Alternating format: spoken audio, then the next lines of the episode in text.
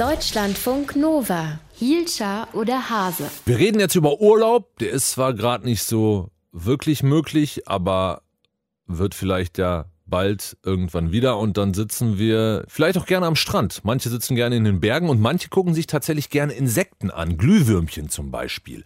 Diese kleinen Leuchtpunkte im Dunkeln.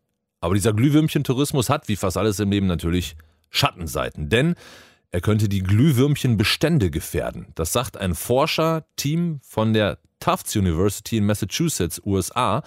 Und wir reden drüber mit Anna Kohn aus dem Deutschlandfunk Nova Team. Äh, Anna, bei diesem Glühwürmchen-Terrorismus reden wir tatsächlich von richtig vielen Leuten. Also nicht nur irgendwie so ein paar tausend, das ist eine große Bewegung. Ja, also das boomt wirklich. Also die Forscherinnen schätzen, dass in den letzten Jahren jedes Jahr eine Million Touristen in mindestens zwölf Ländern unterwegs waren, um die Glühwürmchen zu Wie betrachten. bitte? Ja, also wirklich Riesenmassen und ähm, da gibt's halt auch richtige Events drumherum, also mehrere Tage Glühwürmchen-Watching zum Beispiel. Und das Ganze gibt's dann äh, auch in Europa zum Beispiel oder was sind das für zwölf Länder?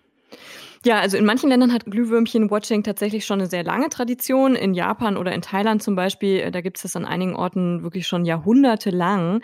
Aber mittlerweile gibt es das auch in den USA an verschiedenen Orten, in Tennessee oder in North Carolina oder aber eben auch in Europa, zum Beispiel in Portugal oder in Italien. Und man kann ja auch in Deutschland welche sehen. Also von Tourismus würde ich hier jetzt noch nicht sprechen, aber man kann sie eben hier auch sehen. Ich habe tatsächlich leider noch nie welche gesehen, aber Das ich würde sehr gern mal. Anna schon hat noch nie? Glühwürmchen in ihrem Ja, natürlich. Nein, nein, das steht auf meiner Bucketlist. Romantischer Abend, Gläschen Wein, Oh.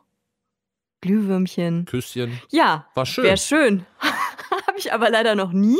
Aber ich finde sie eben auch sehr cool und die können halt auch echt irgendwie tolle Sachen. Ne? Also das sind ja eigentlich keine Würmchen, sondern Käfer. Es gibt über 2000 Arten und die blinken auch nicht alle gleich. Also einige Arten, die synchronisieren zum Beispiel ihr Leuchten und dann leuchten die alle zur gleichen Zeit. Also es ist wirklich Magic. Magic. So, und wo liegt jetzt genau das Problem? Also ich meine, ist ja erstmal nichts Schlimmes dran, ob sich jetzt Tausende oder Hunderttausende Menschen auf der Welt hinsetzen und sich Glühwürmchen angucken. Ja, aber es gibt tatsächlich schon Probleme. Also zum Beispiel ein Faktor ist, dass die Touristen die Glühwürmchen zertrampeln könnten. Also bei einem Viertel der Glühwürmchenarten weltweit können die Weibchen nicht fliegen. Also die haben gar keine Flügel und die sind damit eben besonders in Gefahr, zertrampelt zu werden oder die Leute latschen auf die Larven. Aber es gibt auch noch andere Probleme. Also zum Beispiel stört die Tiere das Licht, Lichtverschmutzung durch die Smartphones zum Beispiel oder Taschenlampen oder auch einfach durch so Hinweisschilder oder Kloleuchtschilder und so weiter. Und der Lebensraum von denen wird auch zerstört, weil eben Straßen gebaut werden oder Restaurants oder eben Klos für die Besucher. Und das ist halt auch eh schon ein Problem für die Glühwürmchenbestände, also auch ohne den Tourismus. Man kann das nochmal zusammenfassen. Die größten Probleme für die sind wirklich, dass ihr Habitat kaputt gemacht wird, dass das Licht beim Paaren stört und dann gibt's auch noch Insektengifte, die noch dazukommen. Und die Forschenden aus dieser Studie über ähm, die Glühwürmchen, die nennen auch ein Negativbeispiel, und zwar einen Ort in Thailand, südwestlich von Bangkok. Da ist von 2004 bis 2010 die Zahl der Ausflugsboote zu diesen Glühwürmchen hin wirklich rapide gestiegen. Da gab's nachts teilweise 200 Touren dahin und manche Bootsführer haben auch so die Bäume angestoßen, um halt die Leuchtkäfer aufzuscheuchen. Und in den folgenden Jahren ist die Population um schätzungsweise 80 Prozent geschrumpft. Was müsste passieren, um das zu ändern? Ja, das sind eigentlich alles wirklich naheliegende Sachen. Ne? Also zum Beispiel bestimmte Bereiche absperren oder eine erhöhte Besucherplattform bauen oder halt auch letzten Endes die Besucherzahl beschränken. Dann die lokale Community mit einbauen, Tourguides oder Bootsführerinnen vernünftig ausbilden und den Touristen am besten auch irgendwie noch sowas beibringen über Naturschutz bei ihrem Besuch. Weil, das sagen die Forscher auch, wenn du da wirklich so ein tolles, faszinierendes Glühwürmchen-Spektakel erlebst, dann kann dich das auch für den Naturschutz begeistern. So, jetzt haben wir aktuell Corona, wir haben Pandemie, es wird so wenig Mhm. gereist wie schon lange nicht mehr. Ist das gut für Glühwürmchen? Ja, das ist schon gut für die. Also durch Corona haben die Glühwürmchen wirklich so eine kleine Atempause bekommen.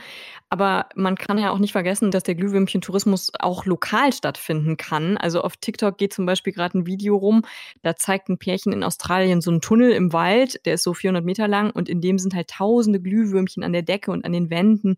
Und da drin ist es ja dunkel, auch mitten am Tag. Und das sieht halt aus wie so eine Galaxie. Also wirklich super Bilder.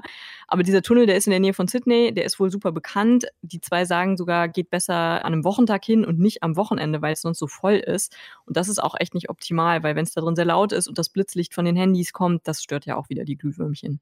Glühwürmchen-Tourismus wird immer größer und ist ein großes Problem für die Glühwürmchen, die Armen. Deutschlandfunk Nova. Hielscher oder Hase?